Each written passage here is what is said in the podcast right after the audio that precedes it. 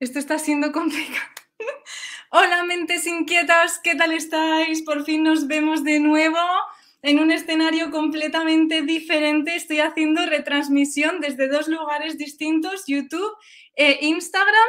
Así que os voy a estar leyendo. Es que hoy he tirado la casa por la ventana y he dicho, yo me lanzo a la piscina, tengo el set este de grabación que me está preparando. Veis que estoy en una silla un poco rara eh, a medio hacer, está este fin de semana pintando ahí con la brocha una estantería y bueno, estoy en este proceso que hoy os contaré un poco, me podéis hacer preguntas, os quiero contar un poco pues eh, cuál va a ser, cuáles son los planes de Colas de Ideas, cuál va a ser el futuro de Colas de Ideas, porque eh, tengo novedades que contaros y muchos proyectos en mente. Y luego, por otro lado, pues, pues también voy a responder a vuestras preguntas. Veo que por Instagram ya hay gente conectada, saludo por ahí. Veo eh, que está por aquí Sara, a ver que os quiero nombrar a todos. David, David, Soto, Basam, Cecipis, Sara, Brenda, Kay, Claudia, John. Hola a todos, ¿me veis bien? ¿Se me escucha bien? Fíjate, iba con tantas prisas que ni siquiera llevo el micrófono. Espero que se me escuche bien y que no haya ningún problema. Ahora estoy también con la gente de, de YouTube a ver si me escribís algún comentario y así os nombro también. Siempre me gusta preguntaros eh, de qué país, desde qué país me estáis viendo, porque me hace mucha ilusión saber hasta qué lugares recónditos del mundo llega Colas de Ideas, si llega el diseño industrial. Me, encanta saberlo, así que por favor escribirme desde dónde me veis. Mientras tanto, voy a poner por aquí, a ver si lo sé hacer, para que me hagáis preguntas por Instagram, porque si no, no voy a poder... Bueno, yo esto es todo improvisación, ¿eh? Em, así que vamos a ver si sé hacer... ¿Cómo poner preguntas aquí? Vale, me pone por aquí por Instagram que cualquier espectador puede enviar y ver preguntas por aquí. O sea que supongo que tendréis alguna opción para dejar preguntas, si no, el chat y por YouTube, pues ya sabéis con el chat. La iluminación no es la mejor, esto es algo que no había probado hasta ahora, así que estoy de pruebas aquí con vosotros, la iluminación del estudio, pero bueno, de momento el fondo, ¿cómo lo veis? ¿Lo veis bien? Color así anaranjado. ¿Y la silla qué tal? Los de YouTube no me estáis viendo la silla, pero los de Instagram sí, ¿no? ¿Sabéis qué silla es? Por aquí veo que se une más gente, más gente, me dicen que sí que se escucha. ¿Alguien adivina qué silla es? En la que estoy sentada, que tengo curiosidad. Bueno, voy a leer por YouTube.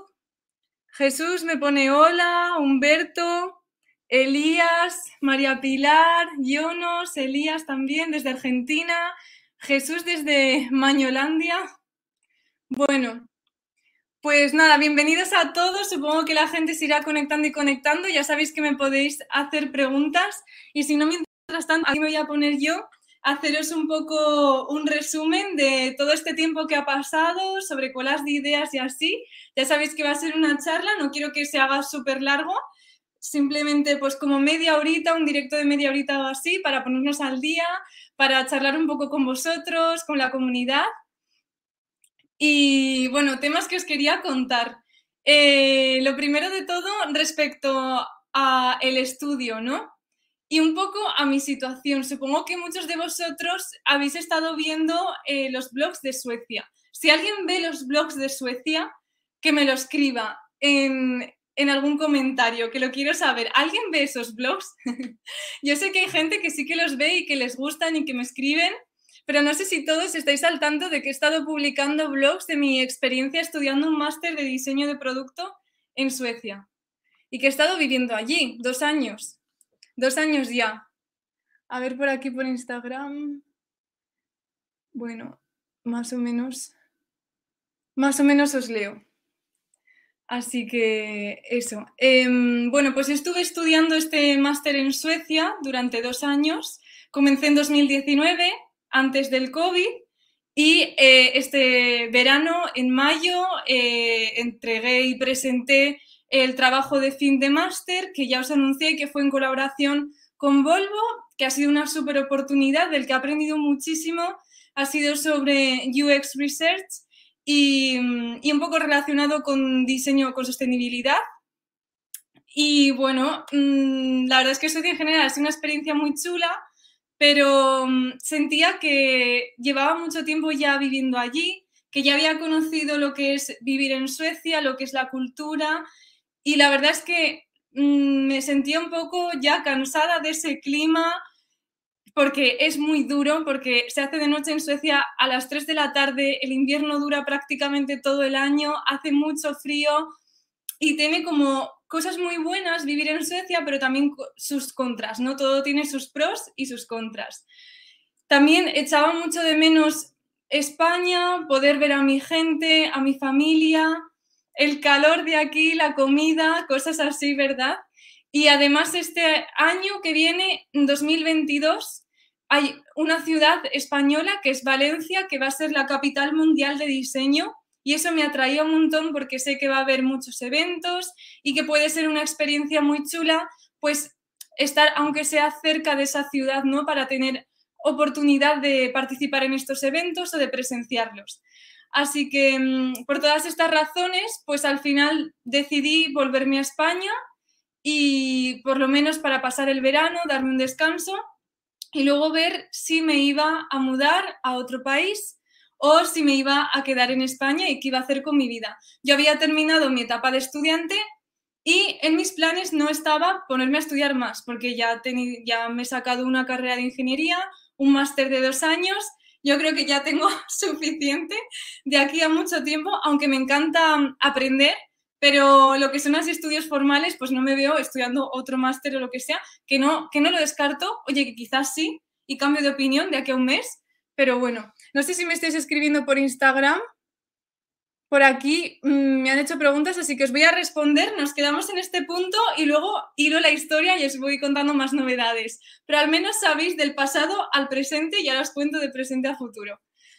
Bueno, por aquí Vanessa de Argentina, Nana, hola, hola a todos. Daniel me pregunta que cómo estoy. Pues la verdad es que estoy muy bien. Tenía unos meses un poco raros. Estaba un poco perdida de qué hacer con mi vida un poco, pero ahora ya estoy mejor y por eso he hecho este directo. Y por aquí, por Instagram, veo que me ha preguntado alguien. Glez.art me pregunta, para ti, ¿cuál es la importancia de la estética? Qué pregunta más random en realidad, pero me parece que es una buena pregunta hacérsela a un diseñador industrial, ¿no? Porque en el diseño industrial parece que los pilares del diseño industrial, estos dos factores a la hora de diseñar productos, son por un lado la función y por otro lado la estética. Y, y yo añadiría uno más que es la comunicación. O sea, siento que, que la forma, la estética es un pilar importante, pero otro pilar importante del que no se habla mucho y que quizás no tenemos tanto en cuenta, pero que es muy, muy importante, es la comunicación, es lo que esa forma y esa función transmiten, que es lo que comunica ese producto. Así que yo diría que el producto se divide en estos tres factores y que los tres son igualmente importantes. Entonces, ¿cuánto de importante es la estética? Es súper importante, porque la estética va a hacer que ese producto sea atractivo, que las personas eh, lo quieran utilizar y a través de la estética y de la forma se va a realizar esa comunicación, ¿no? A través de elementos gráficos y estéticos como puede ser el color, como pueden ser las geometrías, los volúmenes, pues se va a transmitir un mensaje. Entonces la estética es súper importante, pero también creo que, que hay que recalcar que no todo es estética cuando uno sigue cuentas de diseño industrial en Instagram y por internet, yo veo mucho sketching, veo mucho eh, renderizado, veo mucha visibilidad de lo que es estético en el mundo del diseño y se asocia el diseño al arte y a la estética y a lo bonito. Y, y, yo creo que es un error considerar que el diseño es un valor añadido, sino que el diseño es valor en sí mismo y el diseño lo que permite es hacer que la vida de las personas sean mejores, es hacerle la vida más fácil y, es mucho de utilidad, de funcionalidad y no solo, solo estética, sino que son muchas más otras cosas. Entonces, esa es mi opinión eh, acerca de la estética. Me encanta así como para introducir, porque supongo que aquí habrá gente de, todo, ¿no? Todos somos mentes inquietas, como me gusta a mí decir, pero, mm, pero sé que hay gente que, que es muy joven que se acaban de encontrar con la palabra diseño industrial y están un poco perdidos. Hay mucha gente así que llega a mi canal y también gente que, que, ha estudiado la carrera o que son profesionales que se dedican a ello y todo esto lo conocen muy bien. Pero de todas formas yo siempre intento explicar todos los conceptos para que para todos los públicos, pues eh, sea, esta información esté al alcance de todos los públicos. Si hay algún concepto que nombre o algo que no entendáis, me lo podéis escribir y no me importará explicarlo. Mira, Humberto me pregunta, ¿el doctorado de esa carrera cuántos años dura? Eh, un doctorado yo creo que por regla general dura entre cuatro y cinco años. Yo creo que en España son cuatro años, se puede alargar también, puede ser, pero creo que por norma general es eso. A mí me ofrecieron hacer un doctorado en Suecia y fue una opción que me planteé en un principio, pero luego me di cuenta de que en realidad no era lo que quería y eh, el doctorado de esta, mm, o sea, basado en este campo que es el diseño de producto, era de cinco años. O sea, que más o menos por ahí. Y luego la carrera depende del país. Hay países en Europa donde esta carrera es de tres años, en Suecia es de tres años y en la gran mayoría de países. Y luego, por ejemplo, en España las carreras suelen ser, excepto algunas excepciones, eh, de cuatro años y algunas excepciones de cinco. Así que así te he respondido a todo. Voy a hilar con la historia que os estaba contando de novedades y colas de ideas por Instagram. Creo que nadie me ha escrito. Solo veo que se va uniendo gente, que ya somos 21 por Instagram, 13 por YouTube. Genial. Ah, mirad, aquí tengo una pregunta, creo. ¿Tengo o no? No, no me aparecen preguntas.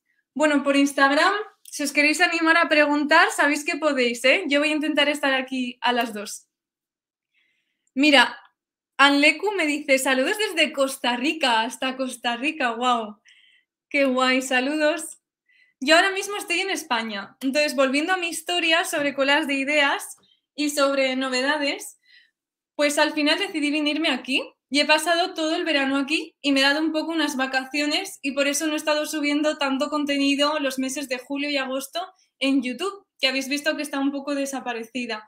Porque también me quería plantear un poco, bueno, ahora que ya he terminado mis estudios como diseñadora industrial, ¿qué es lo que me gustaría hacer? Porque el diseño industrial es tan amplio, hay tantas opciones, que, ¿qué camino uno quiere coger? ¿Y cómo responder a esta pregunta sin primero haber experimentado lo que es eh, trabajar de diseño industrial en distintos ámbitos, ¿no? O sea, yo siento que es algo que uno no puede saberlo cuando termina sus estudios. Quizás puedes tener una ligera idea de lo que no te gusta, pero de lo que sí te gusta y a lo que te quieres dirigir es más complicado y como que tienes que permitirte experimentar, probar, tener distintos trabajos, distintas experiencias profesionales y creo que poco a poco a lo largo de los años pues encuentras eh, tu pasión y tu camino en el diseño industrial que es tan amplio. Contarme un poco sobre vuestra experiencia, en qué momento estáis vosotros de, la trayectoria, que también me interesa. ¿Hay alguien que esté en mi situación también? Algo que se, que se une a esta situación es el contexto, ¿no? Porque una cosa es lo que uno quiere y otra cosa es el contexto en el que está. Y hoy en día, ahora mismo, estamos en un contexto súper complicado para las personas que acabamos de terminar nuestros estudios porque la situación es complicada, ¿no? Yo, por ejemplo, en mi mente, cuando era más pequeña, tenía en mi mente que yo lo que quería era, bueno, lo sigo pensando, ¿no? Que yo lo que quería era viajar, vivir en distintos países, por eso tampoco quedarme en Suecia era algo que me llamaba la atención, porque ya había estado dos años allí, quería probar a vivir en otros lugares. Pero con esto de la pandemia ha sido súper complicado.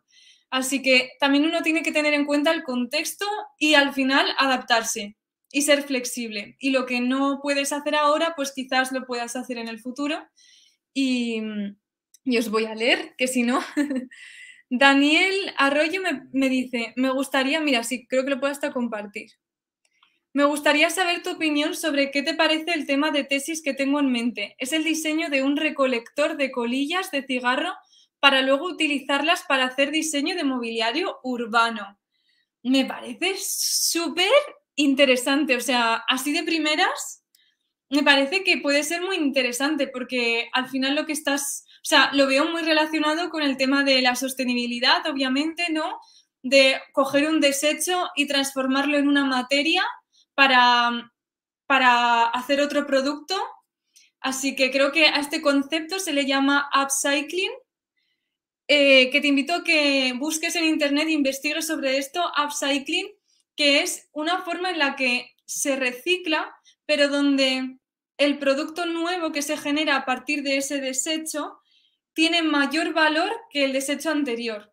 Por ejemplo, tú puedes coger botellas de plástico y utilizarlas para hacer, pues no lo sé, ahora no se me ocurre, pero por ejemplo, para material, para material, por ejemplo, urbano, ¿no? O por ejemplo, para hacer paredes, pues tiene mucho más valor el poder construir una pared o poder construir un mobiliario, como te has puesto en el ejemplo, que simplemente la botella de plástico, ¿no? Entonces, a eso se le llama, ese concepto se llama upcycling y está súper de moda ahora, sí que pienso que tu tema de tesis puede ser muy interesante, sobre todo porque no sé cómo vas a llegar a una buena idea de cómo reutilizar esas colillas y que realmente sea un material mm, viable, óptimo, ¿sabes? Y quizás haya que tratarlas y, tal para que puedan llegar a ser, pues es un material que luego utilizarse en mobiliario urbano pero interesante es, al menos desde mi punto de vista. Te deseo mucha, mucho éxito, mucha suerte con el proyecto. Ya nos mantendrás informados, Daniel. Que Daniel es una mente inquieta recurrente, me suenas mucho de otros directos. Humberto Cueva me pregunta, y luego miro por Instagram a ver si me habéis preguntado algo más. ¿A ti primero de carrera se te hizo difícil en los cuatro años de la carrera que hiciste? ¿Cuál te resultó la más difícil? Bueno, primero de carrera me queda un poco lejos ya. Hace cinco años que empecé primero de carrera. Se me hizo difícil. A mucha gente se le hace difícil primero de carrera. Es como, porque tú notas el contraste, ese cambio entre lo que es la educación secundaria, bachiller, el instituto y lo que es la universidad. Entonces, eh, ese primer año es como un año de adaptación a los estudios de universidad, donde no tienes un profesor que vaya a estar pendiente de ti, donde no tienes a nadie por encima de ti que te vaya a exigir cosas, sino que tú te tienes que autogestionar el tiempo, autorregular, mmm, automotivarte. Entonces todo eso pues requiere un poco de, adaptación y de esfuerzo, ¿no? Un esfuerzo extra. Pero mm, puramente las materias no me parecieron excesivamente complicadas en comparación con el, año de, el último año de estudios en el instituto, colegio, educación secundaria.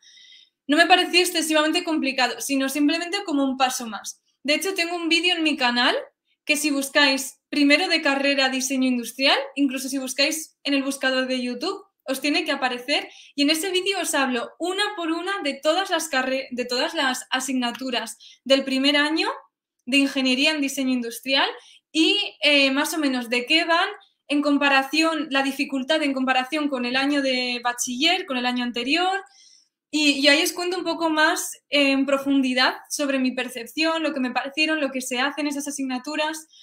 Sí que hubo una que me resultó muy complicada, que fue la de informática y programación, porque hasta que le pillé el, el truco a la programación me costó un montón. Al principio no entendía nada, solo veía un lenguaje muy extraño.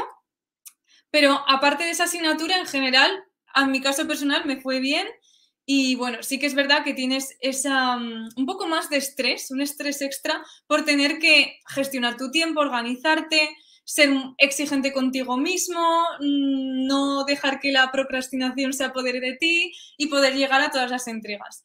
Pero bueno, que es asumible, que la mayoría de gente pasa al siguiente curso sin problemas y sobre todo no tengáis miedo, confiar en vosotros mismos, tener un poco de, confianza en, vuestras habilidades y, vaya, si el, si el año anterior lo has conseguido, pues este año también y el siguiente también.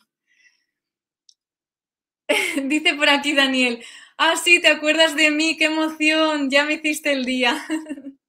Hombre, claro, algunos yo ya tengo fichados porque sois mentes inquietas recurrentes. Si llevamos aquí mucho tiempo en colas de ideas, dos añitos ya, ¿eh? dos años desde que creé colas de ideas, bueno, incluso más de dos años. Voy a leer por Instagram que me han hecho preguntas, a ver por aquí, voy a ir contestando.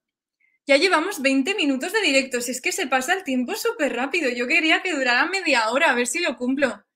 ¿Cómo vais por ahí? ¿Os está, ¿Se está haciendo ameno? Vale, me pregunta Claudia Pérez por Instagram. Voy a intentar mirar hacia allí, porque así Claudia Pérez me estará viendo ahora mismo. Claudia Pérez me pregunta por Instagram, ¿qué tan costoso es el máster que hiciste? Muy buena pregunta. Los másteres son bastante costosos. Eso es algo que hay que tener en presente. Son bastante, bastante costosos. No es algo como que esté, que sea asequible para todo el mundo y eso es verdad. Yo me fui a estudiar un máster en Suecia porque en Suecia los másteres y la educación, incluso las carreras, son gratuitas. Creo que no solo en Suecia, sino que en los países nórdicos como Noruega, incluso Dinamarca, Finlandia, eh, chequear esta información, pero al menos yo sí que sé de primera mano que en Suecia es así, son gratuitos, la educación es gratuita, algo que no ocurre en España. Entonces, por eso me fui a estudiar el máster allí y eso sí quiero aclarar que es gratuito, pero no para todo el mundo, sino solo para miembros de la Unión Europea, para suecos y miembros de la Unión Europea, como me ocurría a mí siendo española. Entonces, ¿qué tan costoso fue el máster que hice? Pues en mi caso, cero euros. Pero si lo hubiera estudiado una persona de fuera de Europa, está el precio en la web. Si no me equivoco, creo que cuesta alrededor de 27.000 euros. O sea, que era un máster caro. Bueno, caro, depende, ¿no? Supongo que comparando, pero respecto a otros másteres que he visto en España, pues yo considero que un precio más elevado. Pero claro, también es cierto, es Suecia y el coste de vida en Suecia es mucho más elevado que en España, entonces tiene sentido que el coste de las cosas, incluida la educación, pues sea un coste más elevado que en España. Pero sí que es cierto que la educación en Suecia es gratuita para los miembros de la Unión Europea. Vale, siguiente pregunta. Mira, por aquí Felipe dice que está cursando el segundo año de cuarto en Uruguay. Mucho ánimo, Felipe. Vale, por aquí, Moiam, voy a ir ahora respondiendo por Instagram, así voy como equilibrando un poco. Moiam dice, me faltan tres meses para decidir si tomo diseño industrial o diseño gráfico. La pregunta que todos nos hemos hecho alguna vez, decirme por los comentarios, ¿vosotros también tuvisteis que decidir entre diseño gráfico o diseño industrial? Porque en mi caso, yo primero conocí de la existencia del diseño gráfico y pensé, mmm, esto del diseño, que yo pensaba que el diseño era solo gráfico, eh, pues igual es lo mío. Y investigando dije, ah, no, que no solo existe el diseño gráfico, que también existe el diseño industrial. Entonces tuve que decidir y me decanté por diseño industrial. Entonces, Moyam nos dice que ambos les gustan mucho y que si nos da algún consejo para decidirse. Es una pregunta muy complicada porque es difícil que alguien te dé un consejo sin conocerte. Entonces, yo lo que te puedo aconsejar es que veas un vídeo que hice específicamente para explicar la diferencia entre diseño gráfico y diseño industrial, que lo puedes buscar en YouTube, está en YouTube, y se llama Diferencia entre diseño gráfico, diseño industrial e ingeniería industrial. Y ahí con una metáfora muy simple explico la diferencia principal y también tengo otro, otro vídeo que se llama Diseño Industrial, Salida Laboral, donde hablo de, una vez que estudias diseño industrial, de qué puedes trabajar. Con esos vídeos vas a poder ver un poco más sobre en qué consiste el diseño industrial y luego en qué podrías trabajar. Y te puedes hacer preguntas como si te ves en el futuro trabajando de eso, si, si crees que te gustaría y tal. Entonces, bueno, al menos por ese lado yo te puedo dar información. Sobre diseño gráfico, pues tienes un canal que me encanta, que se llama Marco Creativo en YouTube y ese canal eh, tiene muchísima información sobre diseño gráfico. Sin embargo, con las de ideas se centra, yo me centro más en diseño industrial. Pero vamos, con el canal con las de ideas y con el canal de Marco Creativo ya tienes como los dos lados y, y luego ya depende de ti. O sea, al final tú tienes que tomar la decisión y solo tú la vas a poder tomar. Dice Andrea, sabemos todo y no sabemos nada de tantas opciones. Sí, también pasa un poco eso con el diseño industrial, que es que es tan amplio. Me dice Carlos Olivero, ¿trabajarías en colaboración con otros diseñadores? Por supuesto que sí, yo estoy siempre abierta a nuevas ideas, nuevos proyectos y a colaboraciones, vamos. Y ahora mismo, más que nunca, ahora os cuento. Bueno, por aquí se ha unido mucha más gente, madre mía. Ahora os voy respondiendo preguntas, pero como ya está un rato, os voy a seguir contando sobre mi historia y las novedades con culas de ideas. Entonces, continuando la historia, estudié en Suecia, me he vuelto a España y surgió una oportunidad para mí. Bueno, yo empecé a buscar trabajo y a pensar qué quería hacer con mi vida. Y surgió una, una, una oportunidad, que voy a beber un poco de agua porque si no... Bueno, aprovecho para deciros que si no estáis suscritos en YouTube, si no estáis suscritos, os suscribáis porque en este canal vais a encontrar un montón de información sobre el diseño y el diseño industrial y en Instagram también os podéis seguirme por aquí, eh, donde publico diariamente contenido distinto al de YouTube, muy interesante también de diseño industrial. Y continúo mi historia. Pues me surgió una oportunidad y la cosa es que yo apliqué para distintas becas, distintos trabajos, porque yo tenía en mi mente desde siempre que yo quería vivir en distintos países. Ya había vivido en Suecia, pues era otro país. ¿Cuál era el país que más lejos me podía ir? Pues, por ejemplo, apliqué para una beca en Japón y llegué con todos los procesos hasta, hasta el final, pero al final no la conseguí. Y luego apliqué para otra beca eh, para hacer prácticas de diseño y marketing. había distintas opciones y yo cogí Nueva York. Puse en mi lista Nueva York como primera opción, luego segunda opción Holanda y así. Y esa sí que la conseguí. Entonces estuve súper contenta, Iba a hacer las prácticas desde ahora en septiembre hasta Navidad, eran tres mesecillos, viviendo en Nueva York. Yo pensaba que podía ser una experiencia increíble, me apetecía un montón, em, tenía un montón de ilusión, de hecho os lo conté por Instagram y, y, no sé, me parecía una oportunidad increíble, estaba súper contenta de haber conseguido esa beca donde me pagaban el viaje, me daban además em, dinero mensualmente, por eso es una beca, obviamente. Y yo tan feliz, pero ¿qué pasó? Pues que eh, ahora mismo Estados Unidos, con el tema del COVID, pues tiene muchas restricciones y como España es un país eh, catalogado como rojo, de riesgo, pues mm, para conseguir un visado y poder viajar a Estados Unidos está muy complicado. Yo pensaba que quizás las cosas cambiarían desde mayo que me dieron la beca hasta septiembre, que es cuando yo iba a tener que mudarme allí, pero no han cambiado, no han cambiado las regulaciones, el tema de los visados está muy complicado, así que desgraciadamente hace unas semanas me dieron la noticia de que se cancelaba la beca y perdía la beca. Imaginad mi cara, porque yo ya tenía pues esos planes hasta diciembre, ya no había pensado más. Luego cuando eh, en diciembre ya pensaría qué haría. Igual me ponía a buscar trabajo en Nueva York o a saber, ¿no? O sea, hasta ahí mis planes.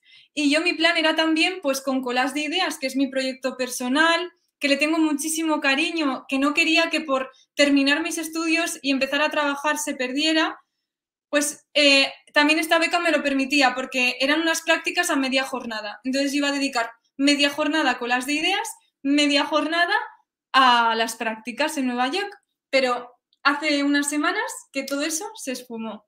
Y entonces, de repente, estaba en España, como hace años, en, la casa de mis padres, como hace años, y sin ningún plan. Así que fijaos. Por eso os digo que he tenido unos meses un poco como, no sé qué hacer con mi vida, no sé si ponerme a estudiar algo que me interese, Mm, ponerme, ser freelance, sacar adelante colas de ideas como un negocio no solo como un hobby, eh, intentar buscar un trabajo, pero ¿de qué? También está muy complicada la situación de trabajo en España. ¿Qué hubierais hecho vosotros? Contarme por comentarios y os voy leyendo preguntas. A ver. Por aquí, a ver qué puedo leer. Por aquí veo que se ha unido gente. Mira, por aquí Claudia Pérez nos ha dicho que ella tuvo que elegir entre arquitectura y diseño industrial. Eso también es muy típico. Mira, por aquí. Sí, por aquí veo más gente, más gente. Vale, pues os voy a leer por YouTube, a ver si me habéis preguntado algo, habéis comentado algo. Veo que sí. Mira, Blue Jack pregunta, una pregunta también. ¿Qué preguntas me hacéis, eh? Pero yo feliz de poder daros mi opinión. Blue Jack me pregunta, ¿cómo forma un diseñador su estilo propio? Súper buena pregunta. Em, a ver, yo depende un poco, ¿no? O sea, yo me plantearía esta otra pregunta. ¿Un diseñador tiene que tener un estilo propio? Porque al final el diseño debe estar centrado, como yo entiendo el diseño industrial, es que debe estar centrado en el usuario y debe responder a las necesidades del usuario y debe resolver una necesidad de un usuario. No debe expresar mi estilo, mi personalidad. Es que creo que hay que diferenciar mucho de lo que es diseño industrial como productos para la sociedad, para las personas, o diseño industrial como diseño de autor. O sea, como tú, diseñador independiente, que quieres hacer productos que tengan un estilo particular, que a ti te parezcan muy chulos, muy atractivos y venderlos, ¿no? Yo la verdad es que no sé qué opino de estas dos versiones. Me siento más identificada por los estudios que he recibido y por mi trayectoria con la primera, aunque sé que hay mucho diseño de autor y hay muchos diseñadores, ¿no? Que se caracterizan por sus diseños únicos, con estilo propio, como puede ser Philip Stark, que es el típico, ¿no? Y así. Entonces, bueno, mm, ¿cómo forma un diseñador su estilo propio? pues yo lo que haría sería decirte que investigaras cómo han desarrollado su estilo propio diseñadores importantes y, que intentaras imitar eh, esa, esa estrategia que ellos han tenido. Yo creo que eso es lo mejor, coger referencias, hacerte preguntas, ser observador y de esa forma hallar ese camino. O sea, no creo que haya una respuesta a esta pregunta como tal, porque es muy general, porque si se trata de construir un estilo propio, al ser propio, es individual. Entonces no te puedo dar una pregunta, una respuesta general, ¿no? No, va a haber una receta, porque cada diseñador pues habrá encontrado su camino. La cuestión es que tú encuentres el tuyo. Al final, si se, si se trata de un estilo propio, supongo que tiene que verse ahí tu personalidad, tiene que ser algo distinto, tiene que ser un diseño pregnante, que la gente se acuerde de él, que sea único, y ahí ya depende de ti desarrollar eso. Lo bueno es que todas las personas tenemos nuestra propia personalidad, todas somos diferentes. Entonces simplemente se trata de hacer, supongo, un poco de introspección y ver cómo, cómo comunicarla, ¿no? Porque al final el, el punto diferenciador lo tienes en ti, eso seguro.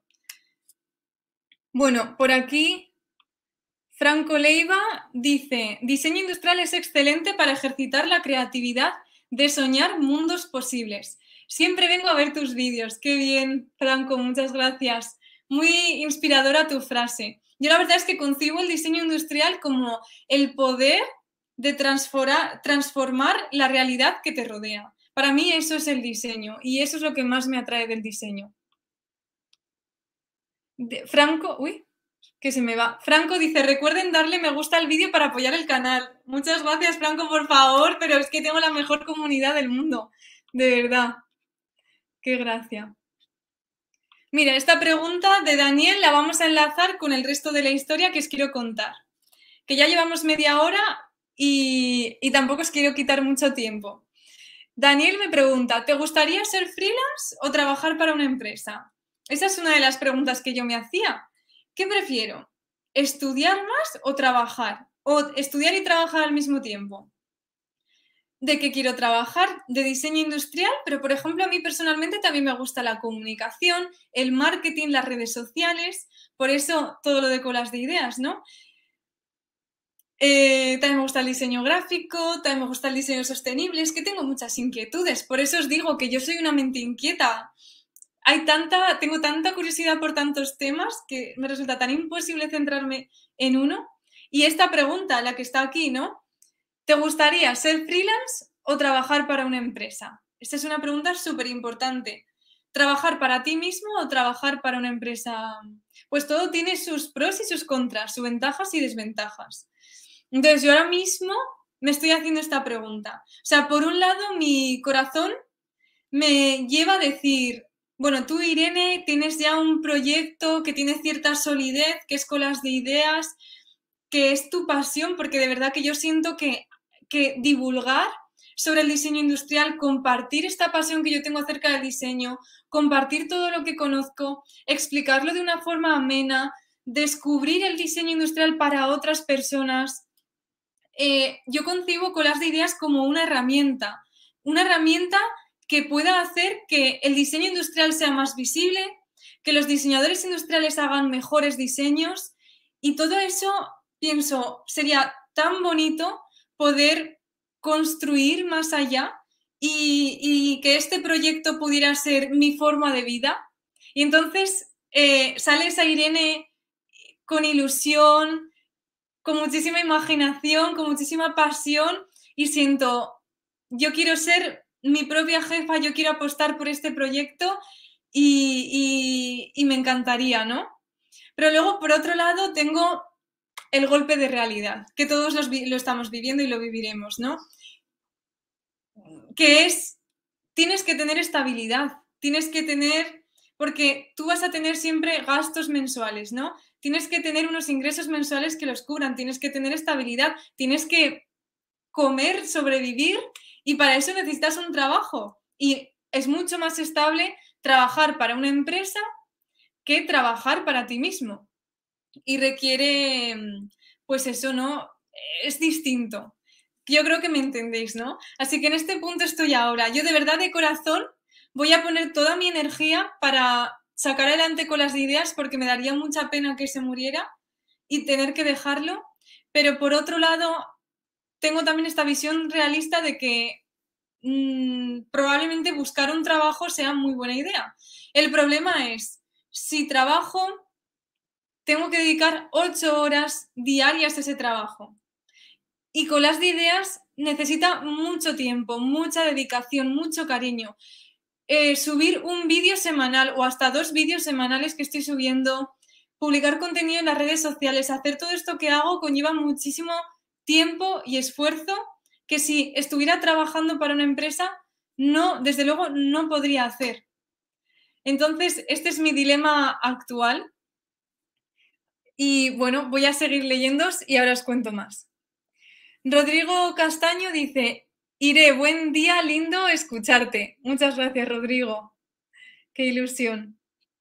Por aquí Daniel Arroyo dice, hay un curso de marketing digital gratuito de Google y está en Google, actívate por si os gusta verlo. Muchas gracias, Daniel. De hecho, yo he hecho ese curso. Yo me he hecho algunos cursos de Google Actívate, de desarrollo web y de marketing. Franco dice, recomiendo dos libros, Autonomía y Diseño de Arturo Escobar y el otro es Ingeniería Humana, Aspectos Ergonómicos del Diseño Industrial. Oye, me encanta que estáis haciendo aquí aportaciones y recomendaciones. Genial. Dice Rodrigo, hagamos un proyecto cruzando el mar. Saludos desde Argentina. Bueno, si queréis hacer proyectos conmigo, yo encantada escribirme a mi correo, que es collage de, collaje de ideas, colas de ideas, blog con b, arroba gmail.com. Lo tenéis también en la descripción de todos los vídeos. Al final de la descripción siempre está ahí mi correo. Y yo encantada leeré vuestra propuesta y hablamos. Bueno, por aquí Rodrigo Castaño dice, tal vez es la inclinación personal por los deseos y las influencias en esa inclinación de la balanza entre la técnica y el arte. Dice Rodrigo, es hermoso el diseño y hay que practicarlo con conciencia porque somos, en mayor o menor escala, operadores culturales. Ese es muy importante, el factor cultural del diseño. Al final, el diseño y los objetos ¿no? marcan, marcan etapas eh, en la historia y en la sociedad y marcan a la sociedad. O no nos ha marcado el iPhone, no nos ha marcado el iPod, ¿no? No nos ha marcado la invención del ordenador. ¿Cuántas invenciones han marcado eras y, y el modo de vida de las personas? Fijas cuánto de importante es el diseño industrial. Y eso es como lo que me saca a mí mucha motivación de decir, jo, es que yo quiero hablar de esto, yo quiero transmitir la importancia del diseño industrial, porque no la siento, no siento que la gente sea consciente, ni que ni que realmente, no sé, no sé si os pasa a vosotros también, contarme. Dice Eva, ¿qué recomiendas para no perder la motivación con el diseño? Durante la carrera me he desmotivado un poco, pero sé que es algo que me gusta. Me encanta tu canal, por cierto. ¿Qué recomiendo para no perder la motivación con el diseño? Muy buena pregunta. Te voy a contar en cuanto a mi experiencia, qué es lo que a mí me hacía motivarme en la carrera. Mira, en la carrera pasa una cosa y es que es bastante exigente, tienes que invertir mucho tiempo, porque al ser proyectos no es tanto de estudiar, sino de dedicar tiempo a proyectos y es más de poner el conocimiento en práctica. Y eso te exige mucho tiempo.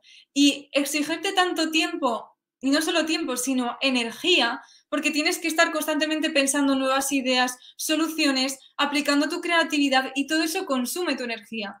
Entonces es súper normal. Lo primero para recuperar esa motivación es ser consciente de que perder la motivación en ciertos momentos y verte sobrepasado es súper normal. A todos nos ha pasado. Por eso mismo que te digo, ¿no? Por la naturaleza que tienen los proyectos eh, de diseño, la carrera y todo, porque requieren tiempo y energía. Pero lo que yo hago, bueno, otra cosa a la que tienes que ser consciente es que la motivación no sirve de fuentes externas. O sea, para de verdad conseguir tus objetivos tienes que buscar la automotivación, tienes que ser tú capaz por ti mismo de motivarte en lo que estás haciendo. No puedes esperar que sean los demás los que te motiven o que ocurran ciertas cosas para motivarte. Por ejemplo, si recibo un, un buen feedback, entonces me sentiré más motivado. No, no, no, no, no. Independientemente del feedback que recibas, aunque es verdad que te puede afectar, pero tú tienes que tener una personalidad fuerte de decir, independientemente del feedback que reciba o de lo que ocurra, de si apruebo o no, yo tengo que tener un porqué y un para qué. Tengo que tener algo más allá que sea un objetivo mío, una razón mía, que es lo que me automotive a pesar de las circunstancias y a pesar de lo mucho, del mucho trabajo que me manden o de lo que sea, ¿no? Entonces, a mí lo que me servía era eh, tomarme los proyectos como retos y siempre buscarles ese lado que a mí personalmente me gustaba.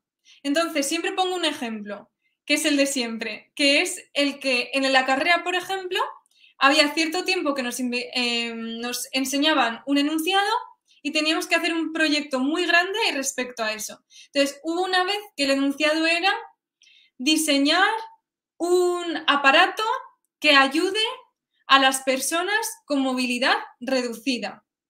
Y lo que todo el mundo pensó fue, ¿qué proyecto más aburrido vamos a hacer? Porque esto de ayudar a las personas con movilidad reducida ¿qué es realmente? Pues diseñar algo así como una grúa, eh, una silla de ruedas.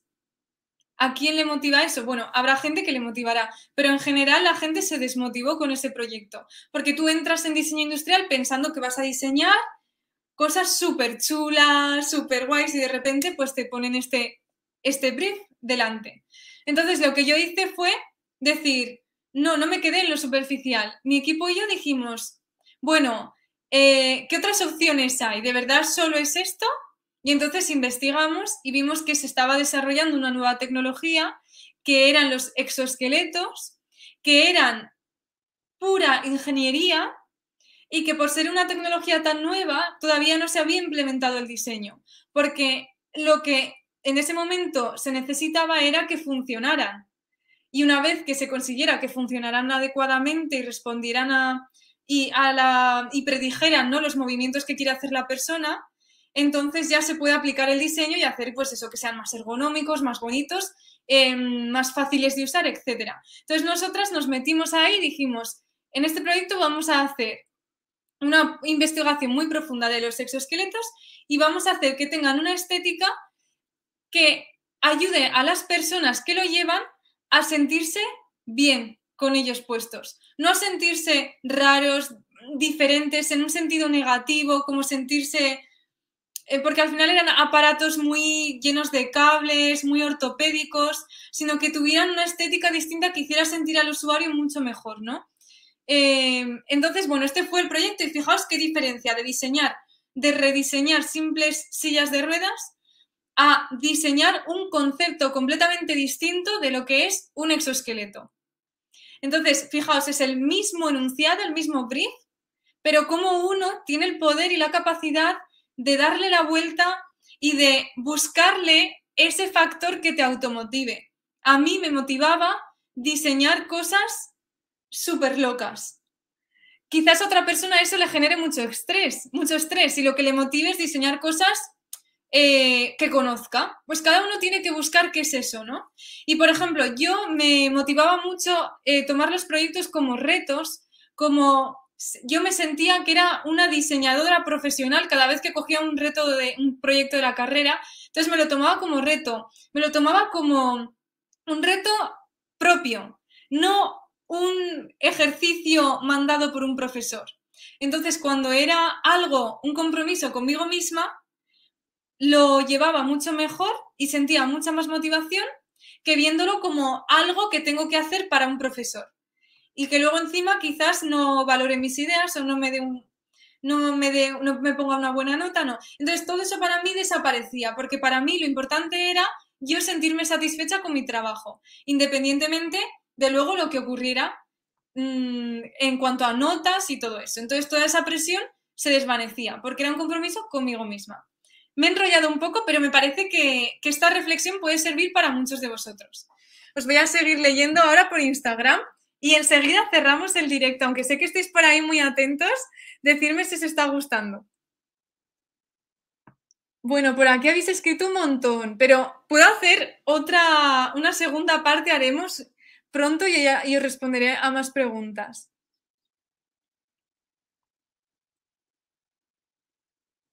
Mira, me pregunta por aquí que Bárbara me dice, ¿qué tal esa copa de vino en la que te posas, compañera?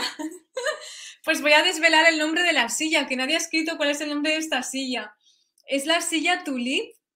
¿Os suena la silla Tulip? Hice hace poco un reel de humor donde decía que tenía que confesar algo y que la silla Tulip no me recordaba un tulipán, sino una copa de vino.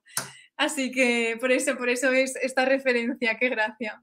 Si es que estáis súper atentos a mi contenido, ¿eh? ya lo veo. Bueno, por aquí. Mira, me pregunta Carlos Olivero, ¿te interesa el diseño de mobiliario? Mm, sí, ¿por qué no? No sé, es que en realidad no tengo como un interés por un producto en concreto, eh, una tipología de producto en concreto. Todavía estoy como experimentando y viendo. Entonces, bueno, para terminar el directo, pero no os vayáis, que ahora viene lo importante, os voy a contar más cosas. Mira, bueno, vamos a leer un poco a Rodrigo, que tiene aquí mucho que decir por YouTube. Dice Rodrigo, en ese caso de diseño universal y la desmotivación puede ser porque uno es muy inocente cuando estudia y a veces piensa que lo que tiene que diseñar es siempre desde el gusto propio y si investigamos un poco más nos damos cuenta cuál puede ser un problema atractivo en cualquier tema, exacto. Dice, hermoso ese enfoque, es muy motivante la perspectiva del desafío. Eso pienso yo. Dice Daniel, sí, estoy muy emocionado, no quiero que acabe. Qué bien, Daniel, me alegro un montón. Bueno, pues eh, las novedades es que mm, tenía miedo de que se muriera con las de ideas y tener que dejarlo, pero me he prometido a mí misma que no lo voy a dejar, que si no he podido ir a Nueva York y todo eso se ha desvanecido y bueno, mis planes siguen siendo irme y volver a aplicar otra vez a la siguiente convocatoria, volver a intentarlo, ver a ver si lo vuelvo a conseguir y quizás irme y espero que para entonces el COVID esté un poco mejor la situación. Eso será el año que viene, el siguiente verano. O sea, que tengo un año entero en el que tengo que ver qué hago con mi vida. Así que he decidido que quizás, bueno, he pensado que quizás eso que me ha ocurrido, ¿no? Sea eh, una oportunidad. Entonces, fijaos en este sentido, ¿no? Yo podía haber estado súper desmotivada por no, poderme, no poder aprovechar esa beca, me, he sentido también bastante extraña por tener que volver a un sitio en el que ya no, no sé, en el que ya no estaba tan acostumbrada, porque ya no, hacía mucho tiempo que no vivía en España, ¿no? Y todo esto así, y quizás podría estar buscando trabajo y coger lo primero que fuera, aunque no me gustara. Pero he pensado que voy a aprovechar este tiempo, este año, para mm, tomarlo como una oportunidad. Quizás este año es una oportunidad para crear aún mejor contenido en Colas de Ideas, para apostar por este proyecto, para dar salida a esta pasión que yo tengo por comunicar acerca del diseño industrial, para hacer que Colas de Ideas sea una herramienta para vosotros, para los diseñadores industriales, para crear productos, pero no mobiliario, no electrodomésticos, no ese tipo de productos que he aprendido en la carrera al que estoy acostumbrada, sino para crear herramientas, cosas que sirvan a los diseñadores industriales. Porque haciendo reflexiones me he dado cuenta de que lo que a mí me llena, me llena mucho más poder compartir con vosotros conocimiento, por ejemplo, o tendencias, estos vídeos que yo hago, me llena mucho más hacer que otros diseñadores puedan diseñar mejor que yo simplemente diseñar algo. O sea, me llenaría mucho más hacer lo que hago con las de ideas que estar en una empresa diseñando una silla más o diseñándoles un electrodoméstico. Mm, a mí me llena mucho, mucho más tener un impacto en las personas y hacer cosas que sean útiles para otros. Así que voy a dedicar este año a apostar por mi pasión y a intentar sacar adelante colas de ideas, no como un hobby, sino como un trabajo. ¿Qué os parece?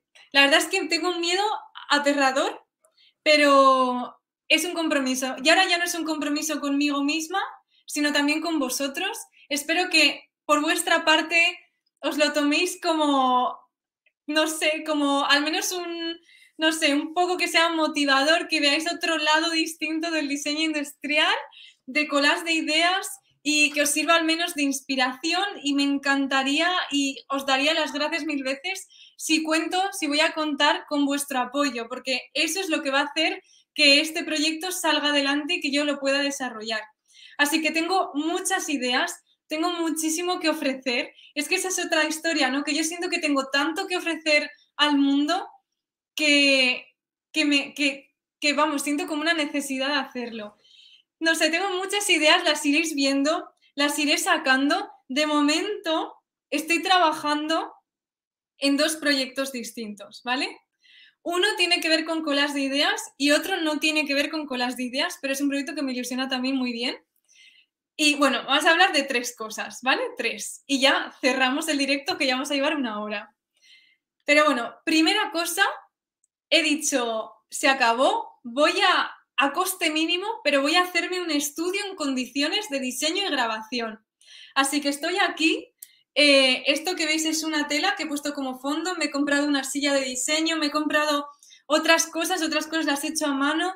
Haré vídeos enseñándoos todo el proceso, pero la cuestión es que estoy construyendo el, set de grabación de mis sueños para que con las ideas pues tenga esa estética eh, que sea súper coherente y fiel al diseño industrial, ¿no?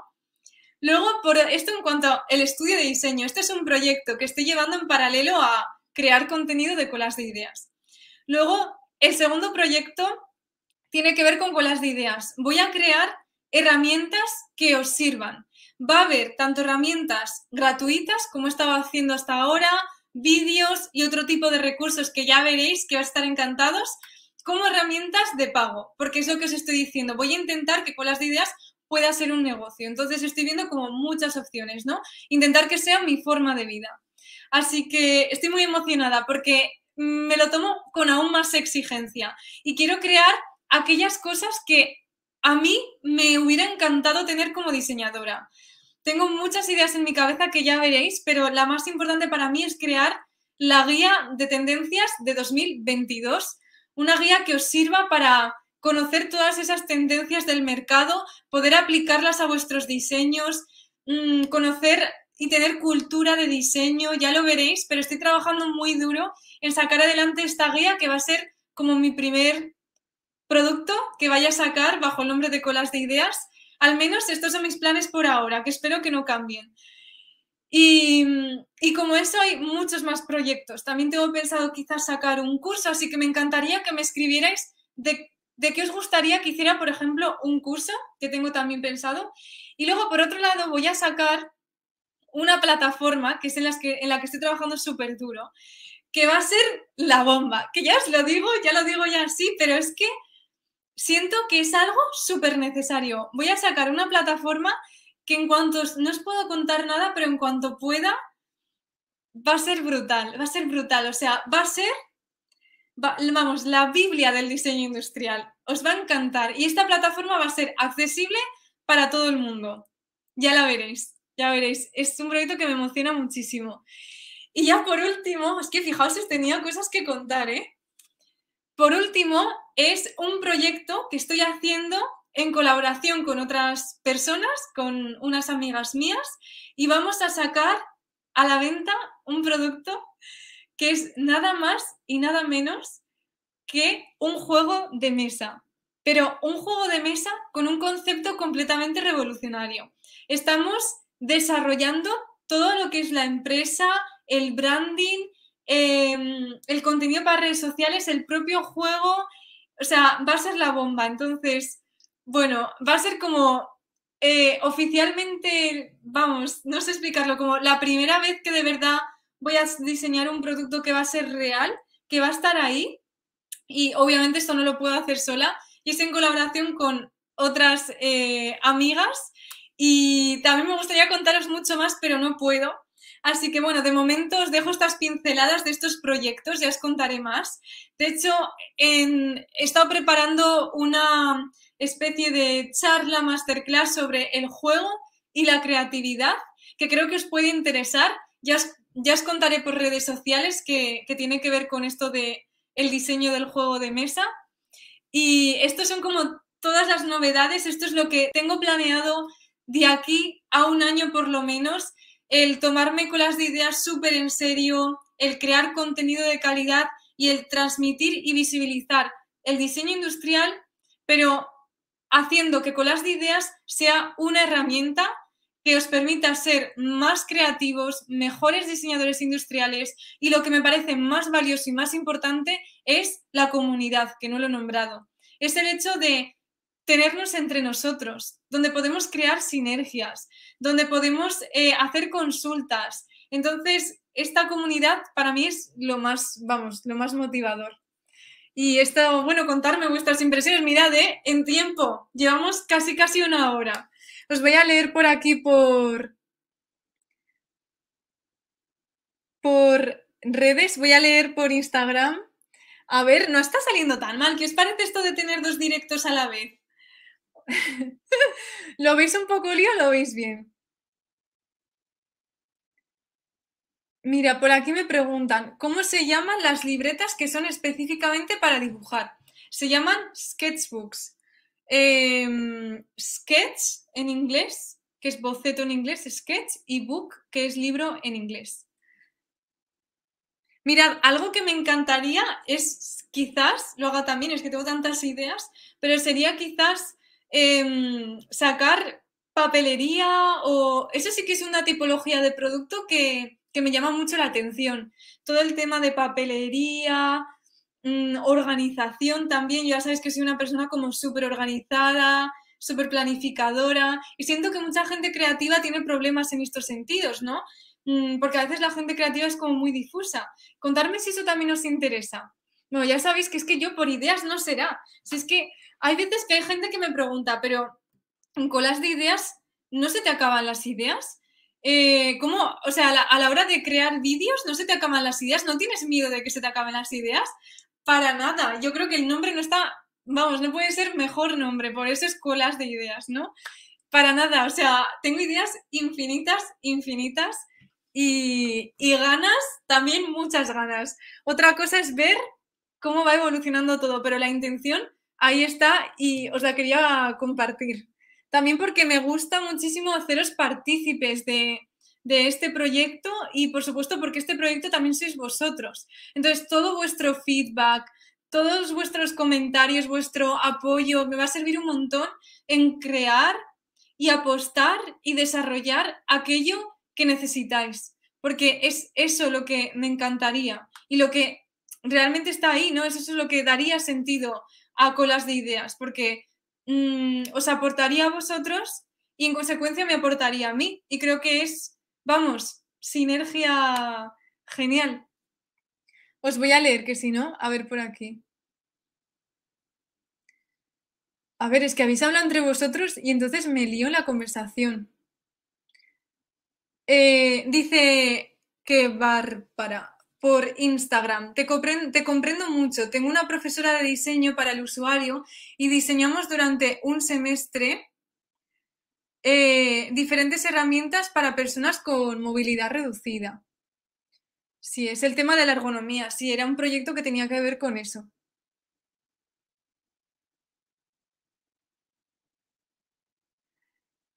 Bueno, por aquí habéis hablado de tabletas, madre mía, si tenéis aquí mucha conversación. ¿Veis lo genial que es la comunidad? Si es que sois lo más. Bueno, voy a leer ahora por YouTube y, ya terminamos. Dice Rodrigo, se te anima mucho, qué bien, sí, sí, a darle duro. Arde esa vida.